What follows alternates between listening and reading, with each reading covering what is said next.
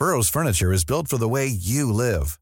From ensuring easy assembly and disassembly to honoring highly requested new colors for their award-winning seating, they always have their customers in mind. Their modular seating is made out of durable materials to last and grow with you.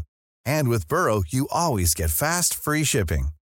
Get up to 60% off during Burrow's Memorial Day sale at burrow.com slash ACAST. That's burrow.com slash ACAST. burrow.com slash ACAST. ¿Qué estás haciendo, Sergio? ¿Qué haces con el ordenador ahí? Mira, mira, mira, espera, espera que acabo. Estoy aquí tecleando los últimos Si datos. son todos bichos verdes ahí que no se ve nada de lo que estás haciendo. Sí, espera, espera, de espera código ahí, espera. ¿eh? No sé, yo no entiendo nada. Ya estoy dentro. Eh, eh, eh. Ahora, dale. Esta música me suena. Coño. ¿Qué te parece? ¿Esta, esta eh? es la escóbula? No, no, no, es la nueva escóbula. La he hackeado por- para mejorarla, porque le falta contenido del Pero, futuro a esta ¿cómo que- escóbula. ¿Cómo que quiere? Jesús, di algo. Pues claro que tienes razón. Hay que mejorarla. Lo primero, el presentador fuera, lo primero. Vale. Cuando se entere canales. Ya verás. Buscamos los límites de la ciencia, el futuro de la tecnología, el alcance de la mente humana. Esto es Mindfacts. Bienvenidos a Mindfax, donde cada semana buscamos los límites de la ciencia, de la tecnología y de cuánto tiempo se va a aguantar esa losa que es el presentador de la escóbula y que casualidad de la vida también es el de Mindfax. Lo malo se expande. Sergio Cordero, nuestro pirata de cabecera, ¿cómo estás? ¿Qué tal? Pirateando un poco. Aquí ya veo. Jesús Callejo, defiende tu, tu, tu República Imperial de Escobulandia. No, hombre, claro que la defiendo, hay que mejorarlo. Tú te lo has tomado a nivel personal, hay muchísimas cosas que, que hay que mejorar, pero desde luego lo que es intocable es el presentador.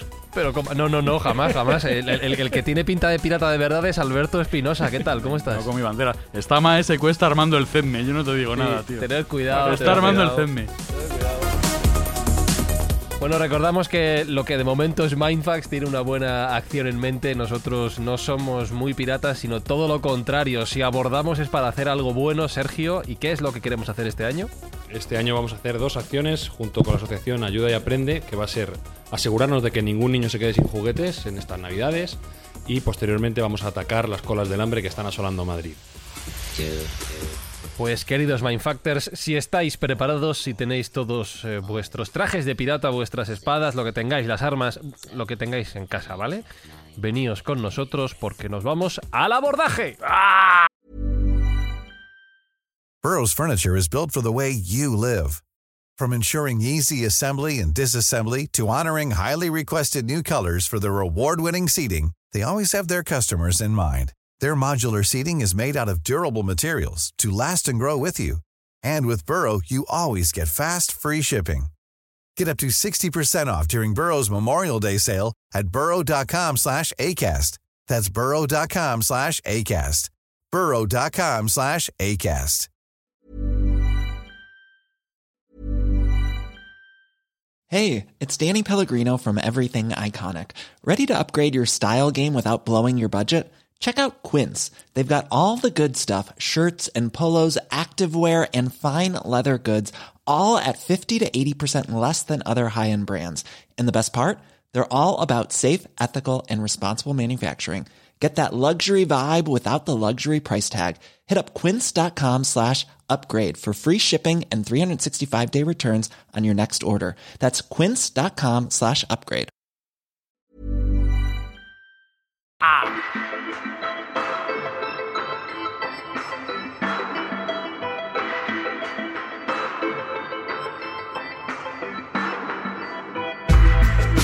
piratas siempre los hemos visto en las películas, Jesús, como gente desarrapada, pelo largo, barba. Es curioso porque algunos son muy delgados, porque comerán poco en los barcos, pero otros están muy gordos, no sé por qué, no hay término medio. Sobre todo el capitán. También, normalmente es el capitán. la imagen que tenemos de los piratas es la real. ¿Cómo- cómo- ¿Los piratas en la historia son así, de verdad? ¿O hay un poco.? Depende, porque los piratas no nacen en un momento determinado de una época y desaparecen en esa misma época. Los piratas, tenemos piratas desde el siglo V o VI antes de Cristo y han ido evolucionando y han ido mejorando. Es verdad que tienen un objetivo común, que es el saqueo marítimo. O sea, un pirata lo que hace es intentar enriquecerse por la vía rápida robando a otros, en este caso robando barcos, barcos mercantes, que consideran que tienen más riquezas y que es una forma de salir de esa pobreza y luego esconder su tesoro, que es otro mito alrededor de los tesoros piratas. Así que es verdad que la piratería que nos aparece en televisión es una piratería relativamente moderna, es ya la del siglo XVII, siglo XVIII, que es un poco la época dorada de la piratería, pero es que anteriormente hubo también piratas. No olvidemos, con las incursiones vikingas que hubo, por ejemplo, en la península ibérica, eran incursiones piratas, a pesar de que formaba parte de una cultura, de una civilización nórdica, que eran los vikingos, pero actuaron como piratas. Pues, los piratas árabes eran legendarios, ¿no? Eh, ahí tenemos a Barbarroja y, en fin, todo lo que es el norte de África, Barbería. Eso generó muchísimos problemas a las flotas españolas. El Mediterráneo fue una época también donde los piratas hacían de las suyas, pero donde empieza un poco la piratería sería, ya digo, más allá de Cristo, ¿no? En ese siglo V, en el Golfo Pérsico. Luego se va extendiendo por el Mediterráneo, se va extendiendo por la China meridional. Hay muchísima piratería en aquel momento. Y luego ya está la piratería, vamos a llamarla así, europea, ¿no? Donde hay una serie de términos que mucha gente considera que son sinónimos, pero no lo son, que es pirata, corsario, bucanero o filibustero, ¿no? Luego, si queréis, entramos un poco en la diferencia de cada uno de estos términos. Pero bueno, al final todo va generando muchísima controversia alrededor de la piratería. Y la piratería nunca desaparece como tal, a pesar de que muchos murieron ahorcados, los grandes piratas como tal tenían que tener una muerte ignominiosa, empezando por William Keith y terminando por cualquiera de los que van a salir ahora a relucir, pero el hecho es que se intentó hacer una amnistía general en Inglaterra, ¿no? En 1717, una amnistía de perdón para los piratas por parte del rey Jorge I, que es uno de los que más intentaron fomentar la piratería, que estaba muy relacionada también con los negreros, no lo olvidemos. O sea, que al final piratas, esclavitud, todo estaba muy relacionado e incluso en algunas veces tamizado, ¿no? Por una especie de apariencia legal que eran los corsarios, que era la patente de corso, que no dejaba de ser también piratas, pero auspiciados por una corporación o por un monarca determinado. Entonces, bueno, pues claro que hay piratas en todos los lugares, piratas franceses, piratas ingleses, piratas españoles y sobre todo islas de piratas, como la isla Tortuga, hasta hicieron confederaciones o hermandades de piratas, tenían un código de honor también los piratas y luego están los tesoros piratas. Hay muchísimos que han sido descubiertos y muchísimos más que no han sido descubiertos, pero todos los tesoros piratas tienen una maldición encima. Hmm. Eh, tengo una curiosidad que preguntarte. Espinosa, es una pena que no lo veáis, Mindfactors, pero Espinosa tiene una bandera pirata enorme ahora mismo con, sí mismo. Mi, sombrero pirata. qué sombrero, pero la, bandera pirata, ¿esto es eh, real? Eh, ¿Quién la inventó? ¿Cuándo? ¿Se sabe algo de ella? La Jolly Rogers.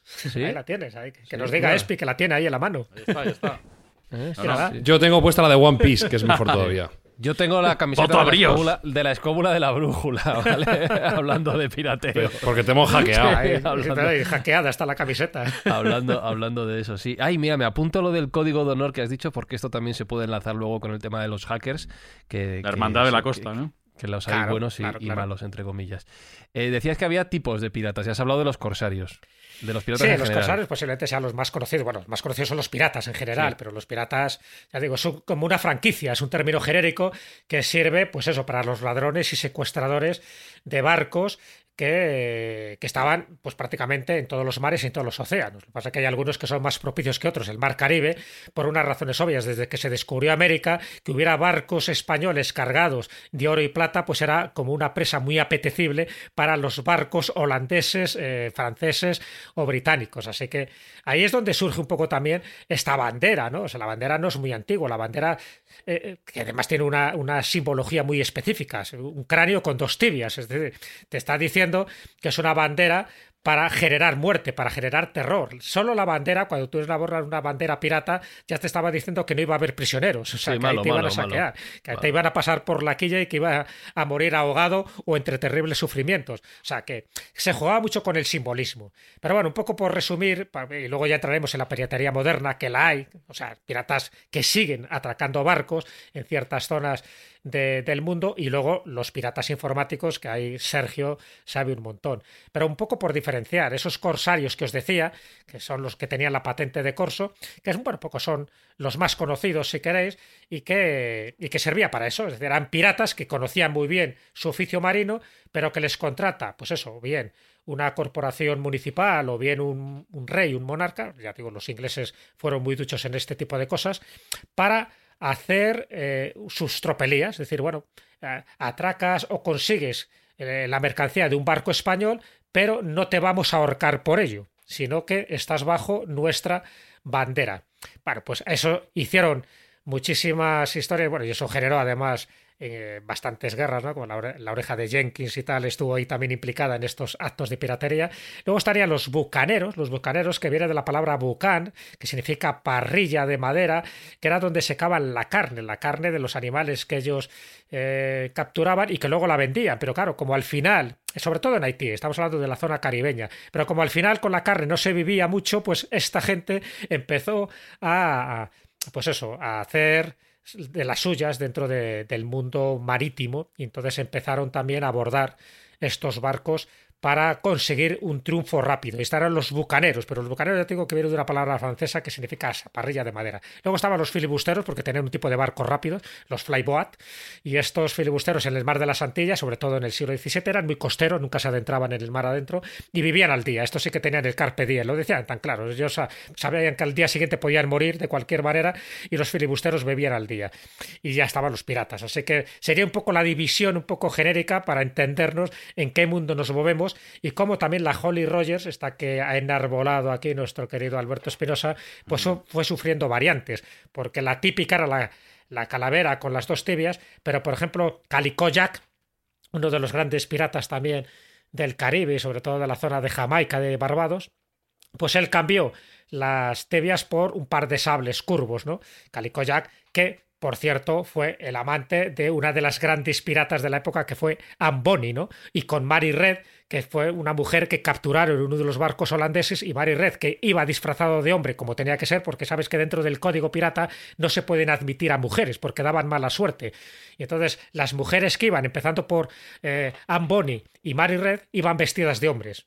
Luego eh, está claro que la tripulación sabían que eran, que eran mujeres, pero oficialmente no podían ser mujeres, pues sencillamente porque vulneraría ese código ético pirata, porque hasta los piratas tenían su ética, claro que sí. Y en este punto es cuando entra Sergio Cordero a hackear esta explicación escobulera, prácticamente, para contarnos que Mira que me sienta mal llevarla contra el maestro, pero sí que había mujeres piratas y alguna de ellas muy exitosas. claro, se acabó de Voy a poner. no, sí, sí, pero me refiero abiertamente a mujeres. Sí, no, estas eran mujeres y bien mujeres. Y voy a citar a dos para que para aquí hay una muestra. Mira, la primera que te nombro es Sayida Al-Hurra, gobernadora de la ciudad de Tetuán, al norte de África, justo después de la reconquista española, 1492 en adelante y una mujer de armas tomar, y nunca mejor dicho, que trajo en jaque a toda la flota portuguesa que estaba merodeando por allí, los puso en grandísimas dificultades y saqueaba cada vez que podía las rutas de comercio que venían de la lejana India y de Goa, etcétera. Todo lo que traían los portugueses era asaltado sin, sin ningún tipo de miramientos por esta pirata que fue muy importante y que incluso fue aliada del Imperio Turco Otomano, o sea, que era la, la delegación, la, la franquicia de los otomanos en el puerto de Tetuán. Eh, acabó finalmente asesinada por los propios portugueses, pero durante un tiempo dio mucha guerra. Pero si queremos nombrar una mujer pirata que haya sido especialmente exitosa, tenemos que nombrar a Qing Shi. Qing Shi, sin lugar a dudas, podemos decir que ha sido la pirata, mujer u hombre, más exitosa de todos los tiempos. Su flota llegó a 1800, a 1800 personas y, más de 70.000 piratas bajo su mano. Eso tenía una, cosa que no ha estado... Gran, una gran empresa. Un ejército. Sí, sí, la verdad que se le, dio, se le dio bastante bien, funcionó bastante bien durante el tiempo que estuvo al frente de la flota de la, la flota del pabellón rojo se llamaba, la flota del pabellón rojo. ¿Cómo llegó esta mujer a esta situación? Bueno, pues cuenta la leyenda que ella trabajaba en un burdel en sus labores y un famosísimo pirata chino llamado Zheng Yi, pues la conoció allí eh, tanta era su belleza y su gracia que se enamoró de ella locamente y la pidió matrimonio directamente. Y Chinsi, que debía ser algo espabilada, le dijo que accedía a casarse con él siempre y cuando le garantizase el 50% de su botín y le diera un control parcial de su flota pirata. Este hombre que estaba tan absolutamente enamorado, ya sabemos todo lo que es, no se pudo negar y la, la hizo cocapitana de toda su flota. A partir de entonces tuvieron un montón de correrías conjuntas, asaltando a la riquísima flota mandarina y bueno, pues les fue bastante bien en el negocio. Tanto es así que llegaron a tener, como digo, más de 800 barcos de batalla y, y 1000 menores, 1800 en total. Zheng Yi, su marido, murió, eh, murió, algunos dicen que por fiebres, y ella se hizo, se hizo fuerte y se hizo capitana de toda la flota, llegando a llevar de cabeza a- al propio gobierno chino de aquel momento, al, al imperio chino. Y como decíais antes que había un código ético de los, propio de los piratas, ella tenía también unos códigos muy estrictos. Eh, por ejemplo, cualquier orden no, no conseguida por parte de un pirata conllevaba la muerte directamente todos los bienes que fueran robados o que fueran atrapados tenían que ser presentados para inspección y si algún pirata se le encontraba que se quedaba con algo, cortar la cabeza. Como debe ser. La, era, la honestidad era absolutamente necesaria eh, y por no hablar de, de la lealtad, que era también algo muy valorado, y cualquier tra- transculcación de esa ley, muerte directamente. Las mujeres capturadas tenían que ser tratadas con respeto y se las segregaba curiosamente por cómo, cómo aparecían. Si eran guapas, iban a, un- a una pila, por así decirlo, y si eran feas, tenían que ser liberadas inmediatamente. Sí. Mía. Las guapas podrían ser eh, o bien capturadas para pedir rescate o bien casadas, eh, casa- casaderas para los otros piratas que entregaban, integraban su flota. Tenían valor comercial. Y, y la infidelidad y, el, y el- lo que es la Se violación, le cortaba la cabeza. una ofensa, una ofensa muy seria, corte, pero no de cabeza. De la Ah, otra amigo. cabeza. Otro, Amigo. otro tipo de Pues corte. Con lo cual, bueno, pues la gente estaba muy a raya y nadie se saltaba la autoridad que tenía esta mujer, que, bueno, como os digo, fue tremendamente importante en el mar de China del Sur, llevó en jaque a la flota mandarina, incluso los derrotaron en, varias ocasiones, y finalmente tuvo que ser la Armada portuguesa quien puso fin a sus días, eh, porque, bueno, los portugueses tenían una capacidad de fuego muy superior. Y, aunque habían tenido sus escaramuzas y no siempre mm, habían salido victoriosos los portugueses, finalmente fueron capaces de reducir su flota y acabar con ella. Pero bueno, es un ejemplo de pirata no muy conocido, una vertiente distinta y que tenía un imperio piratil fundamental. Esto me ha dado una idea y es un aviso a todos los Mindfactors. Podéis escuchar otros podcasts, ¿eh? eso no es ningún problema, eso no lo tenemos. Pero el que falte una semana a escuchar Mindfacts, corte de cabeza. O de la otra.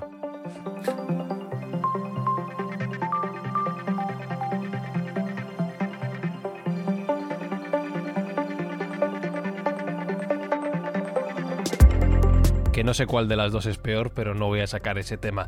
Eh, has hablado de la pirata más importante de todos los tiempos, pero hacemos ya fast forward, como quien dice, nuestro reproductor, y nos venimos a la actualidad. Si hablamos de piratería, aparte de que Jesús ha dicho, y es, cierto, que todavía los piratas marítimos siguen activos, ya armados de otra manera, con otra estrategia y con otros medios, si hablamos de piratería en el siglo XXI, nos referimos principalmente a Internet. Piratería que en nuestras vidas ha estado presente de una manera, vamos a decir, doméstica en si nos bajábamos películas, si nos bajábamos eh, música, si los libros, tal.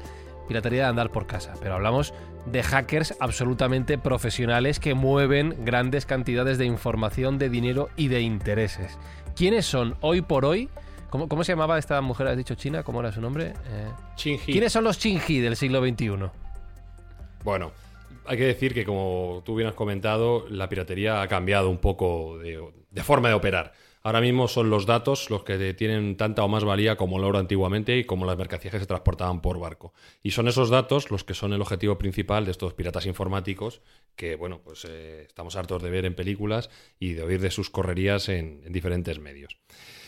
Yo he querido hacer una pequeña selección de los más peligrosos y de los más notorios. Y lo he reducido a tres porque ya, sim- ya sabemos que vamos justos de tiempo siempre y creo que con una muestra de tres es suficiente. Y en el top 3 de piratas más peligrosos y más chungos y más buscados y que han hecho correrías peores eh, de todos los tiempos, tenemos a un viejo conocido. Y el nombre os va a sonar inmediatamente. El top 3 de pirata es Julian Assange. ¿Cómo? Sabía yo que iba a ser sorpresivo para Julian. Pues Assange, efectivamente. el de Wikileaks. Julian Assange. Mucho antes de que tuviera Wikileaks y de que fuera un enemigo público de los Estados Unidos, él ya estaba haciendo de las suyas en su Australia natal. Para empezar, es un hombre que fue expulsado de 37 escuelas diferentes. No tiene ninguna graduación como tal, pero es una persona tremendamente inteligente. Su nickname era Mendax y estuvo haciendo piratería informática hasta que llegó a los 20 años. Entre los cuales, en, los cuales eh, llegó a hackear al gobierno, al gobierno australiano, a grandes corporaciones y un montón de universidades. Como se le quedaba corto, pues empezó a hackear también a bancos, al Pentágono, a la NASA, a Lockheed Martin y a todo el que se le pusiera por delante.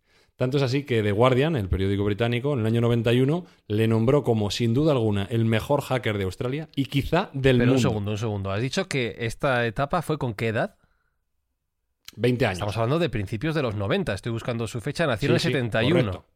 O sea, prácticamente correcto. no había internet en aquel momento. Muy poco. No había internet, pero no hacía falta tener internet para poder hackear. Antes existían otro tipo de comunicaciones, telecomunicaciones, como eran las BBS, los modem.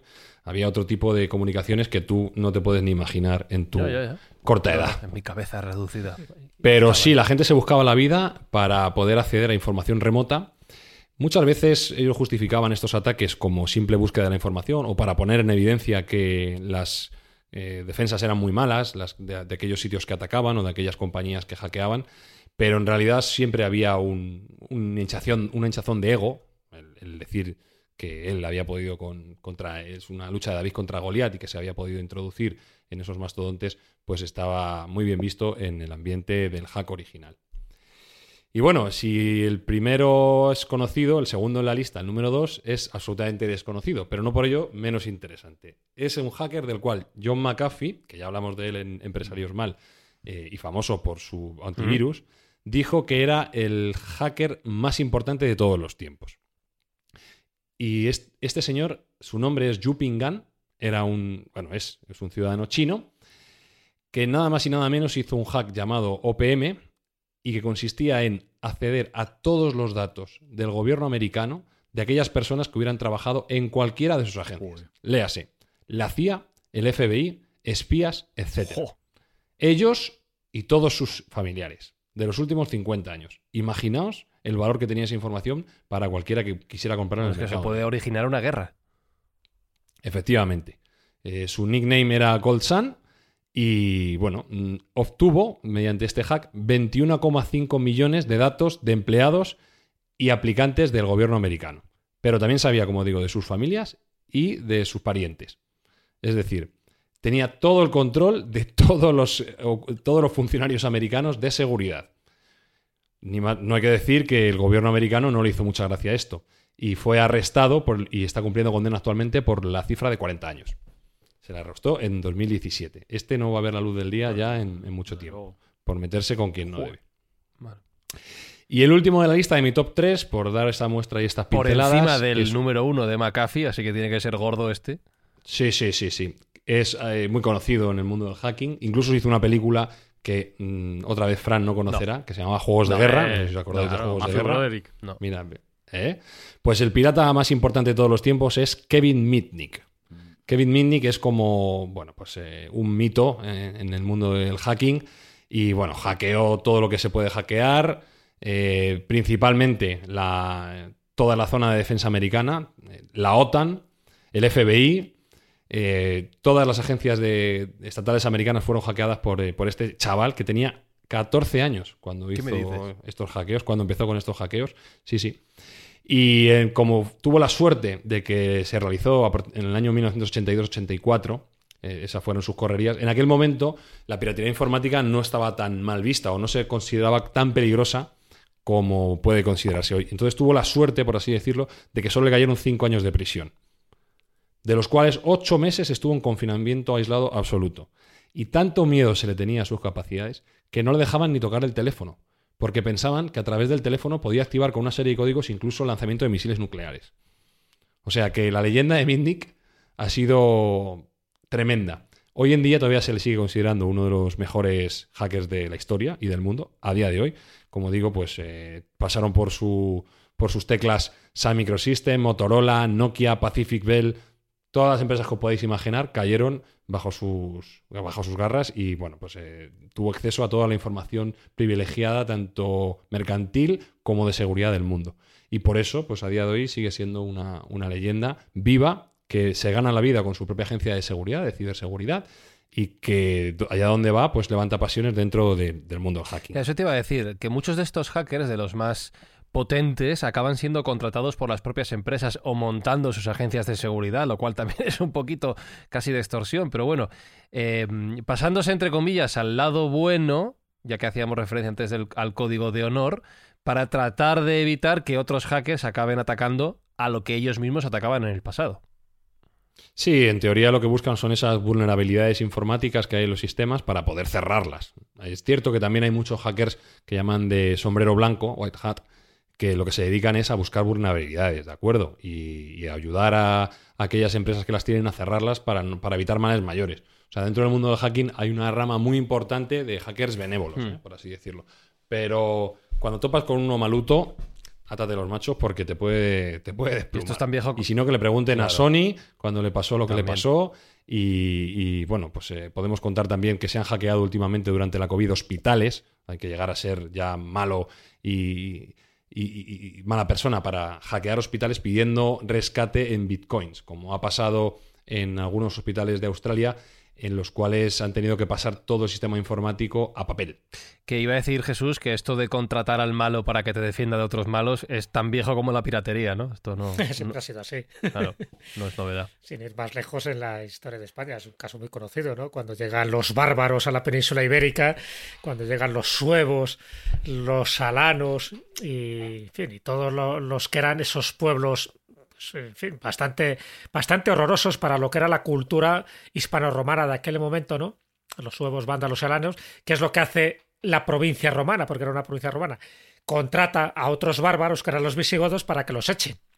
Lo que pasa que es lo que pasó, les echó, pero luego se quedaron. o sea, que es muy normal buscar a mercenarios, buscar a malotes para que te libren de otros malotes. El riesgo que tiene todo esto es que al final esos malotes, cuando ven el botín, se suelen quedar. Que es lo mismo que pasó también cuando llegan los musulmanes. Los musulmanes llegan en principio para echar a una facción visigoda, pero cuando ya ganan la batalla de Guadalete y ven que Rodrigo se ha perdido por ahí, que posiblemente esté muerto, pues dicen, pues ¿por qué nos vamos a ir? Hemos ayudado a la, a la facción vitizana, pero ya nos quedamos. Entonces se quedan. Pero su intención inicial en principio no era invadir la península. Bueno, lo cuento como dos datos muy, muy curiosos y muy históricos, pero que hay que tener cuidado cuando contratas a, una, a unas huestes pues bastante belicosas para que te quiten el enemigo de, al lado, a lo mejor esas huestes también se quedan al lado. ¿no? Y lo que pasó con la, desintegración del Imperio Romano. Eh, poco a poco, ese tipo de bárbaros que estaban allí conviviendo, no hubo ninguna invasión, pero al final se desintegró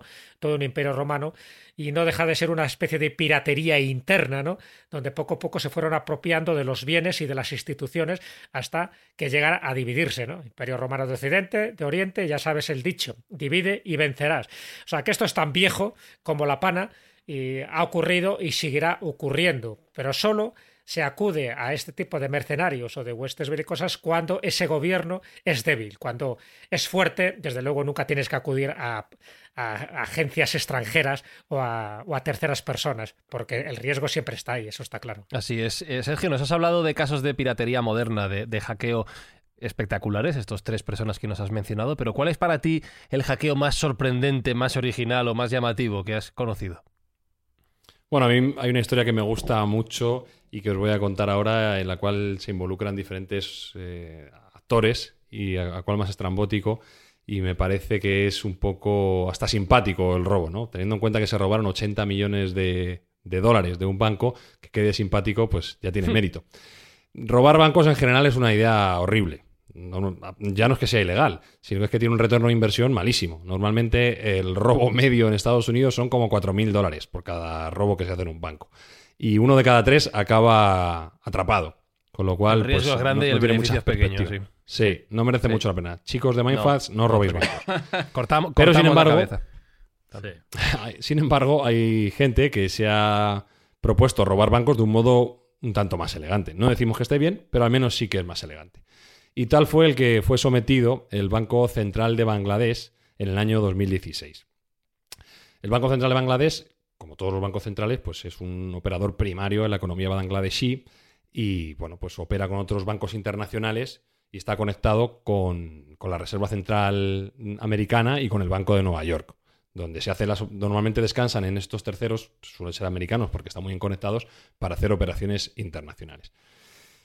Y bueno, el medio, el medio que tienen de corroborar esas operaciones que se realizan entre bancos mediante el código SWIFT que habéis visto alguna vez cuando habréis hecho alguna transferencia, pues en el caso del Banco Central de Bangladesh era una impresora. Una impresora normal y corriente, se puede decir la marca porque como no nos patrocinan da igual, una HP LaserJet 400 que estaba en un, en un pequeño habitáculo y que se dedicaba día y noche a, a- a imprimir pues, los, reportes físicos de las transacciones SWIFT del banco.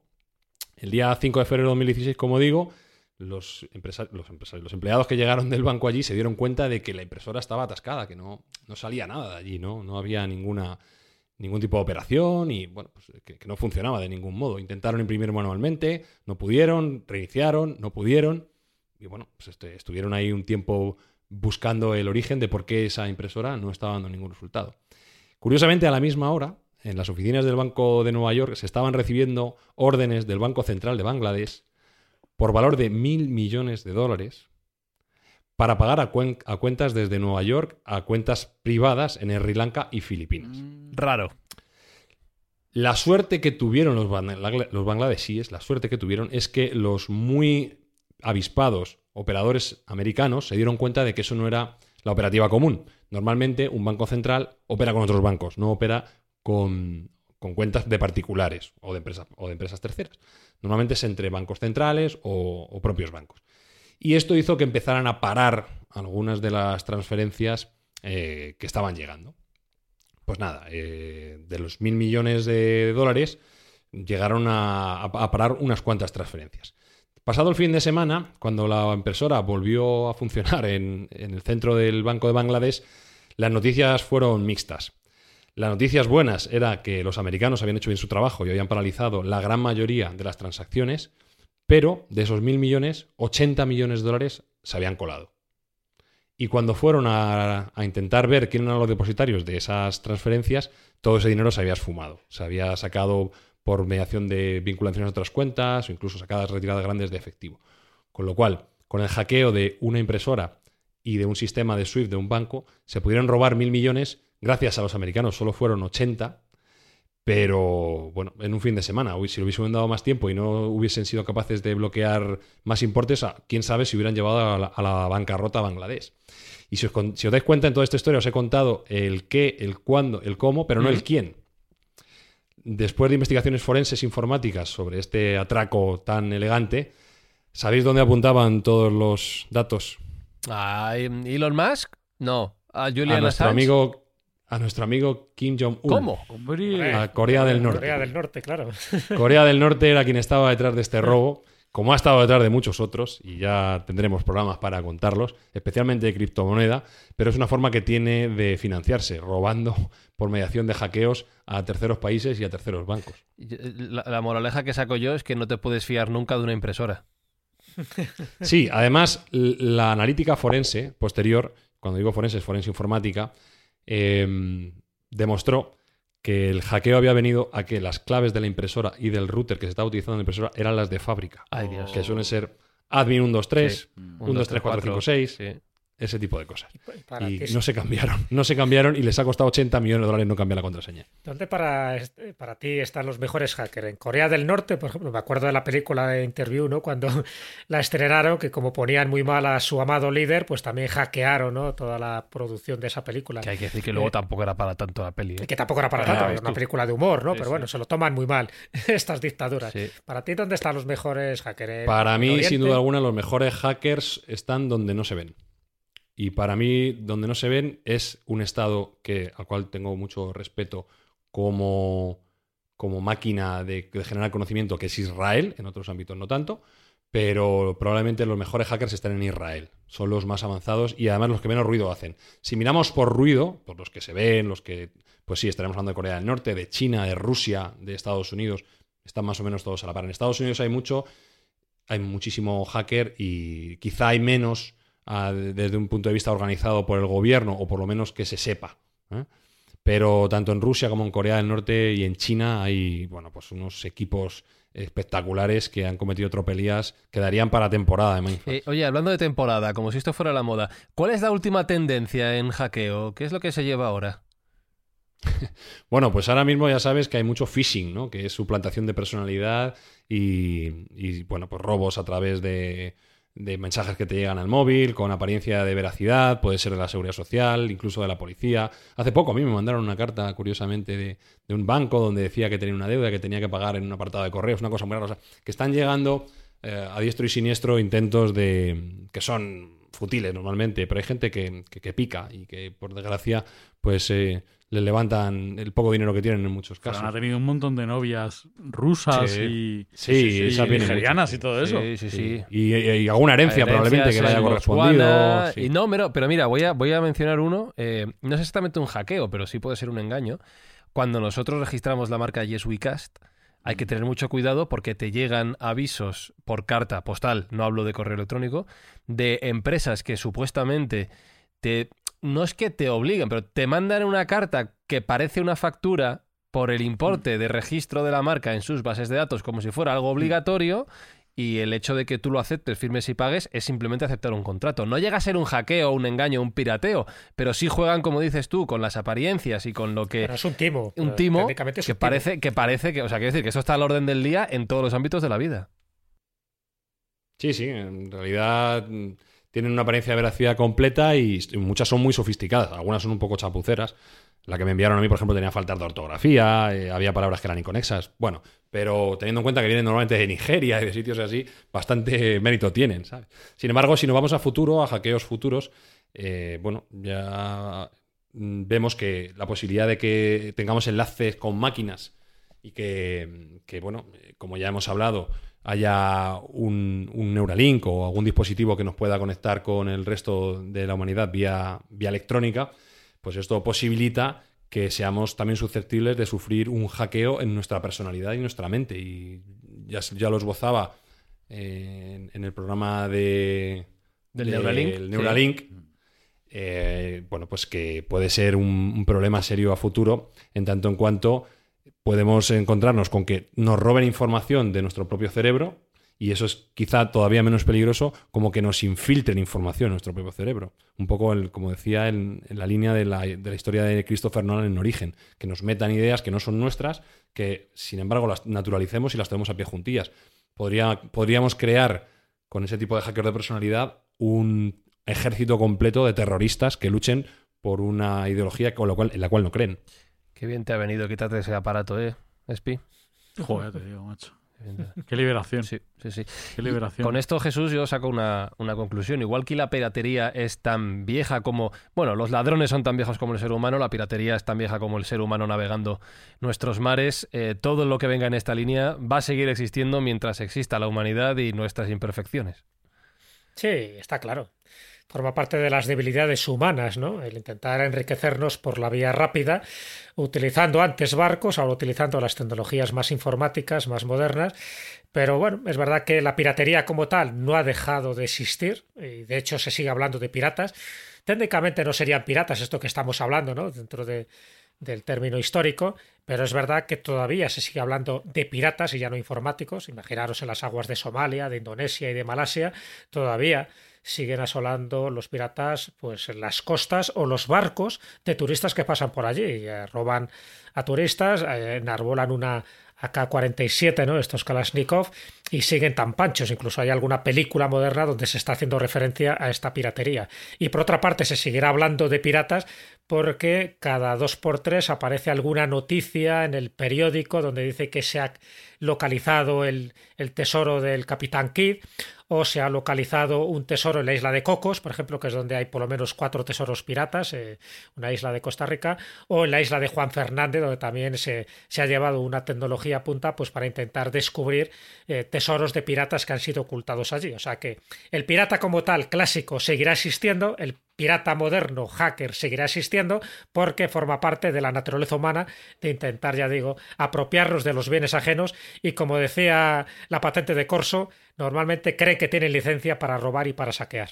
Eh, O sea que sigue habiendo tesoros piratas sin encontrar por Claro, ahí. claro, bastantes. En la isla de Coco por lo menos hay cuatro, ya te digo, en Juan Fernández, en este archipiélago chileno, donde por cierto está ubicada toda la historia de Robin Crusoe, de, Robin- de Robinson Crusoe, pues también hay piratas, hubo piratas y hay tesoros piratas. La- Hay muchísimos, hay como un, un plano, ¿sabes?, de, de- de ciertos lugares, sobre todo más en, en el Mediterráneo y en el Caribe, donde se ubican posibles tesoros piratas porque es la última pista que se tiene de esos bucaneros o de esos filibusteros que antes de ser ahorcados o antes de desaparecer, pues dejaron sus riquezas, porque ya sabes que eran muy recelosos de sus riquezas, no se lo dejaban a cualquiera, ni siquiera a su lugarteniente. Y también ha habido muchos piratas rovers, ¿no? Como la princesa prometida, es decir, que el mismo nombre que generaba terror, igual que hablábamos de la, de la bandera pirata, pues también se utilizaba el mismo nombre para, para tener una franquicia. Y ese nombre, pues bueno, pues hacía que también estuviera adosado un tesoro determinado. Pero muchísimos de esos tesoros piratas, muchísimos de esos galeones, por ejemplo, que fueron eh, atracados o que fueron hundidos eh, y que llevaban tesoros, no piratas, pero llevaban tesoros, están todavía por encontrar. O sea, que es verdad que hay toda una lista de, de riquezas ocultas para aquel que quiera encontrarlas. Pero como decía al principio, dentro de la leyenda, todos estos tesoros que han sido capturados con la sangre, con, con la rapiña, con las muertes, todos llevan adosada también una maldición. Por eso aquellos que intentan conseguir un tesoro pirata no llegan a encontrarlo del todo, como la isla del Roble, por ejemplo, ¿os acordáis? Eh, También en, Canadá, Island, sí. cantidad de, de expediciones que se han hecho para este tesoro supuestamente pirata y no se logra localizar nunca. Es como si hubiera una especie de conjura, de maldición o de exorcismo que impide capturar un tesoro que ha sido conseguido con malas artes, con mala hazaña, ha sido capturado con sangre. ¿Y cuál es el mayor tesoro? ¿Quién, quién fue el pirata que amasó la mayor fortuna? ¿Encontrada o no encontrada? No se sabe, hombre. De, No del sabe. Capitán Kidd siempre se ha hablado. Él, de hecho, cuando le van a ahorcar en 1701, él, para intentar evitar ese ahorcamiento, eh, hace una especie de trato, ¿no? Diciendo que si no le ahorcan, dirá dónde está su gran fortuna. Porque la verdad que él saqueó y arrasó bastantes barcos, incluso hasta en Sudáfrica. Pero a pesar de todo le llegaron a ahorcar. Por lo tanto, siempre se ha especulado que el tesoro del Capitán Kidd es inmenso, pero nunca se ha logrado ubicarlo, ni siquiera en su barco, ¿no? En el Adventure Gallery, que sí se ha encontrado el barco con 34 cañones, pero ahí no estaba el tesoro como era de esperar. Así que siempre, como el tesoro mítico, se habla de- del tesoro del Capitán Kidd, a saber dónde estará y a saber si realmente era tan goloso como decían. Ya te respondo yo. El tesoro de Luffy, el rey de los piratas de One Piece. Mira, pues ahí. Ese es el, el- el tesoro, por lo menos en ficción, el más grande de todos los tiempos. Muy chula la serie, que me la trago con mi hijo con frecuencia. De hecho, el del Capitán Kidd creo que se valoraba en 400.000 libras, que equivalen a unos 60 millones de euros de hoy. Está bien, buen tesoro. No está mal, ¿no? Eh, Sergio, te iba a pedir La facturación de Jack Wickard Eso de un es. mes. Eh, te iba a pedir una última cosa. Ya que estabas hackeando la escóbula y que ibas a por el presentador, hombre, quitarle, no sé. Pero ¿le puedes robar unas cuantas dioptrías? Sí, hombre, sí. Va, No vale, haga gracias. falta. Somos piratas de White Hat, de, de- de bueno.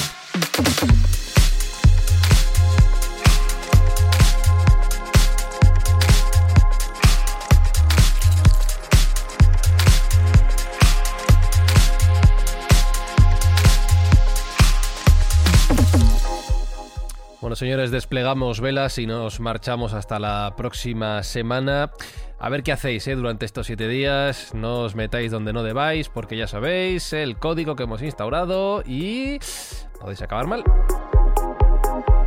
Sergio Cordero, gracias una vez más. Me lo he pasado pirata. Jesús Callejo, lo mismo digo. Igualmente, y al abordaje. Y Alberto Espinosa, luce esa bandera, lúcela ahí, esa bandera pirata Sí, enorme. 15 hombres sobre el cofre del muerto, ron, ron, ron, la botella de Ahí, ron. ahí, la isla del tesoro, muy buena. Final aquí en Mindfax siempre acabamos hablando de lo mismo, del bebercio. Pero bueno, eso ya quedará para otro tema. Queridos Mindfactors, pasadlo bien estos siete días. Nos escuchamos en una semana aquí, como siempre. Pasamos lista, ¿eh?